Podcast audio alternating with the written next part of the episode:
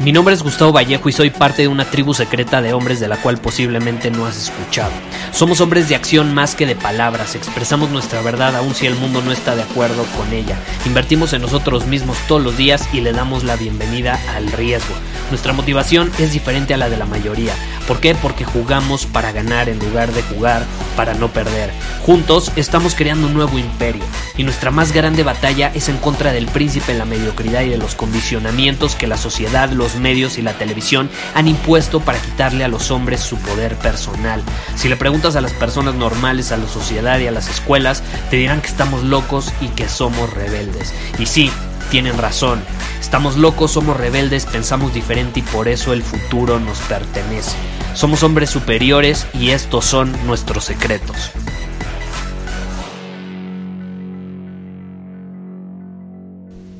En este momento me encuentro leyendo un libro muy interesante que habla sobre la crisis.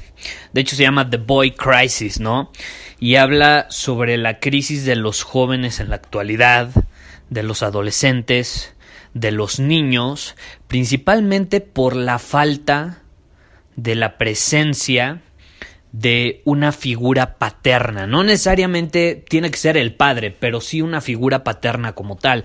De hecho, hay muchísimos estudios que demuestran que las familias con un padre presente, y no solo un padre presente en la vida del niño, sino un padre que vive con el niño, eh, al final terminan provocando que ese niño tenga un mejor desempeño en la vida, tiene muchísimas mayores probabilidades de tener éxito en general, de desempeñarse de una mejor manera en la escuela, de desempeñarse de una mejor manera en los deportes, de ser más ambicioso, etcétera, etcétera.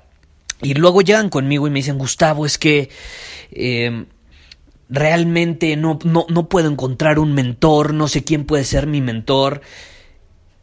Y volteo y les digo, caray, ¿has visto a tu padre?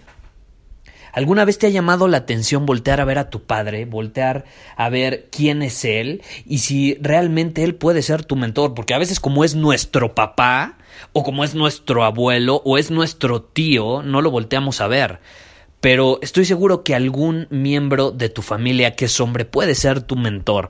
Eh, los padres son grandes mentores, siempre y cuando obviamente sean hombres superiores, ¿no? Si son hombres inferiores, pues termina perjudicándote. Eh, pero sí, evidentemente lo, lo, que he estado leyendo e investigando últimamente porque me lo han pedido es hablar sobre este tema, ¿no? La importancia de tener padres presentes en la vida de un niño. Yo tuve eh, la bendición de que mi papá siempre estuvo presente en mi vida. Él tiene su propio negocio, él es emprendedor desde antes de que yo naciera, eh, creó su propio negocio, eh, trabajó arduamente para sacarlo adelante, pero siempre estuvo presente porque él trabajaba desde la casa. Él estaba todo el tiempo conmigo. Y cuando me preguntan, Gustavo, es que, ¿qué te motivó a ser emprendedor?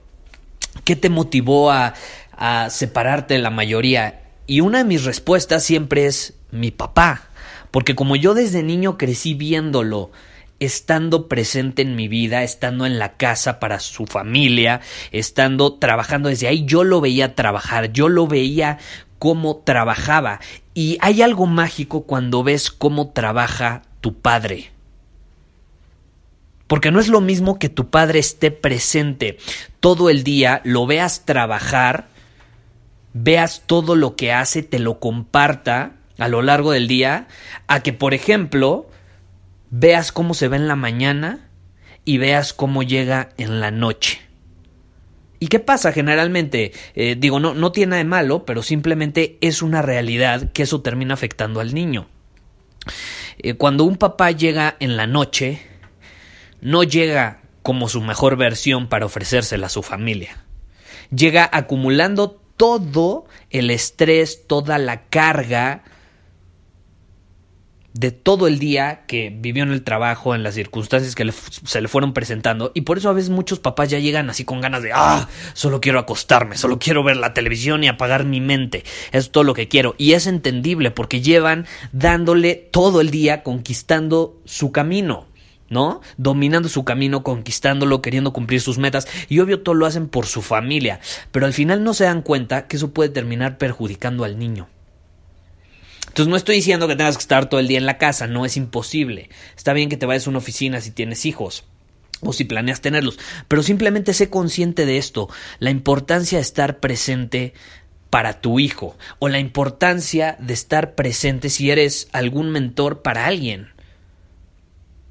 Porque luego por eso los adolescentes se van a esas pandillas, se van con los amigos, se van a la calle en busca de un mentor porque no lo encuentran en la casa, no lo encuentran en el, en el hogar. Y desgraciadamente como a nadie nos enseña la importancia de educar a un niño hombre, y hacerlo pasar por un proceso de iniciación para transformarse de joven adolescente y de adolescente adulto, como nadie nos, nos, lo enseñó, es más, ni siquiera nosotros pasamos por ese proceso, pues Obviamente no lo hacemos con nuestros hijos. Pero es importante entender este concepto y la importancia de estar ahí para él, poner el ejemplo, entender que un niño no aprende a través de las palabras, de lo que le dices, sino a través del ejemplo que le estás poniendo.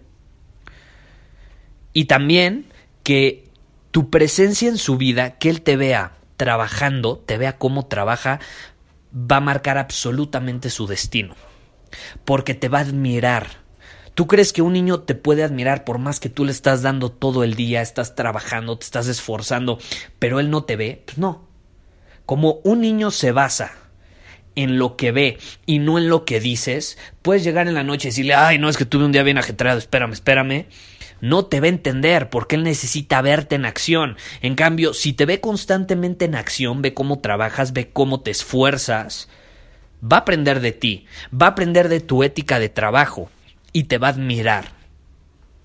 Y eso es muy importante al final del día. Digo, no soy experto en el tema ni mucho menos, pero como me lo han preguntado, quise mencionar un poco esto porque es un tema, es un tema bastante interesante. Los padres ausentes es algo que cada vez se da más. Tú puedes decir, no, es que yo, yo vivo con mis hijos. Es que vivir no es suficiente.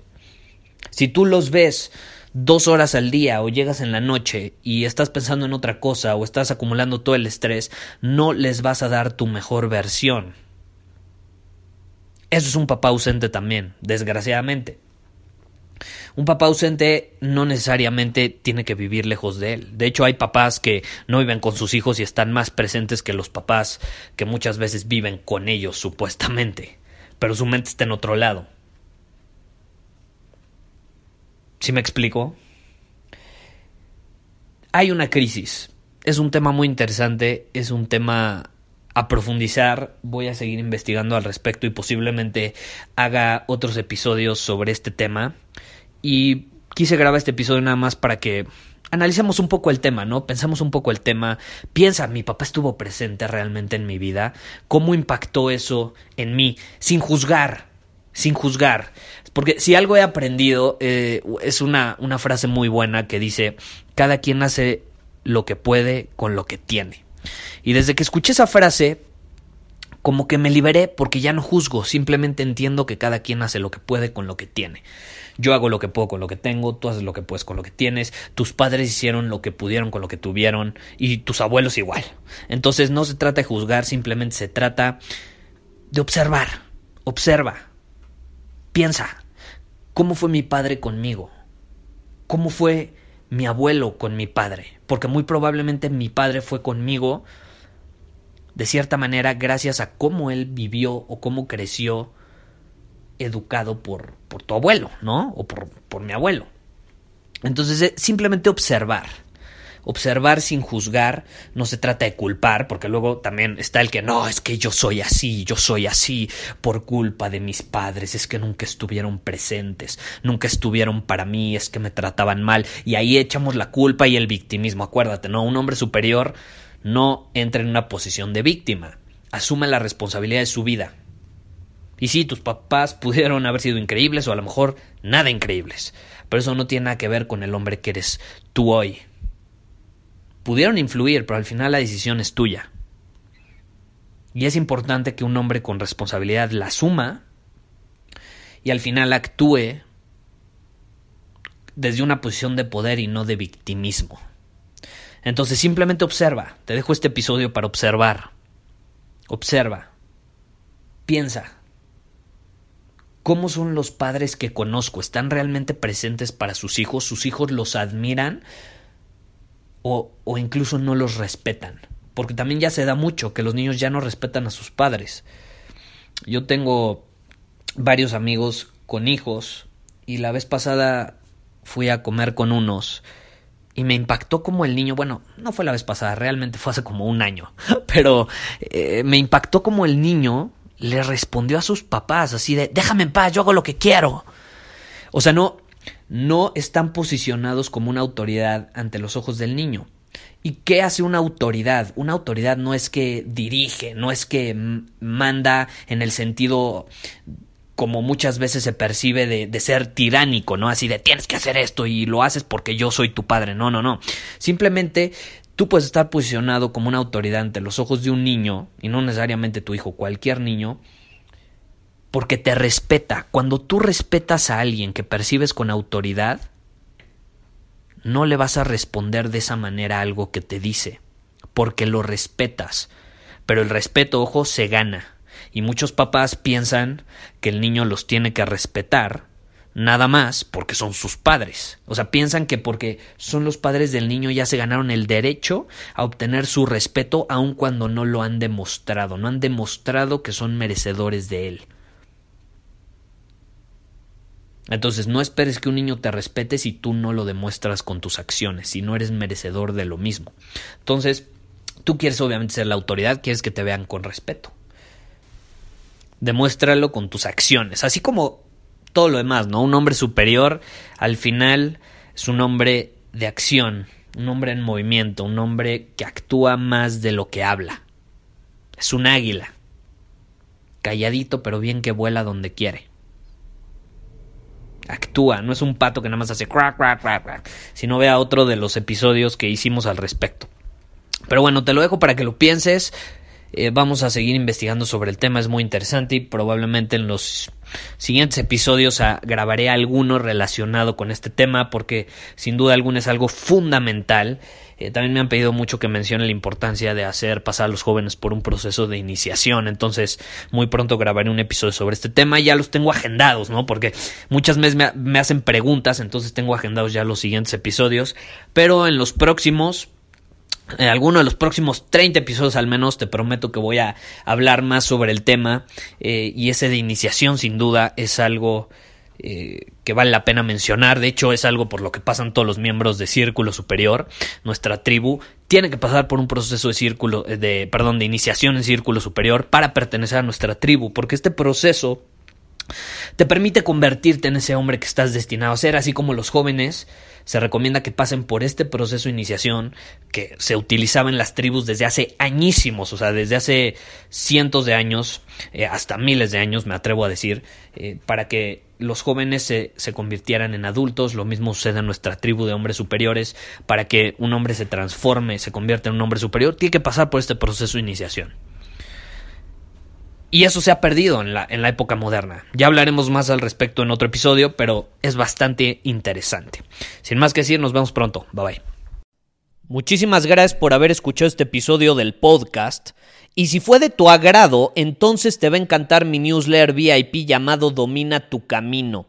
Te invito a unirte porque ahí de manera gratuita te envío directamente a tu email una dosis de desafíos diarios para inspirarte a actuar.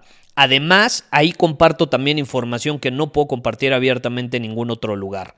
Y por si fuera poco, como suscriptor del newsletter vas a tener acceso anticipado a programas masterclass y eventos exclusivos que hacemos detrás de cámaras.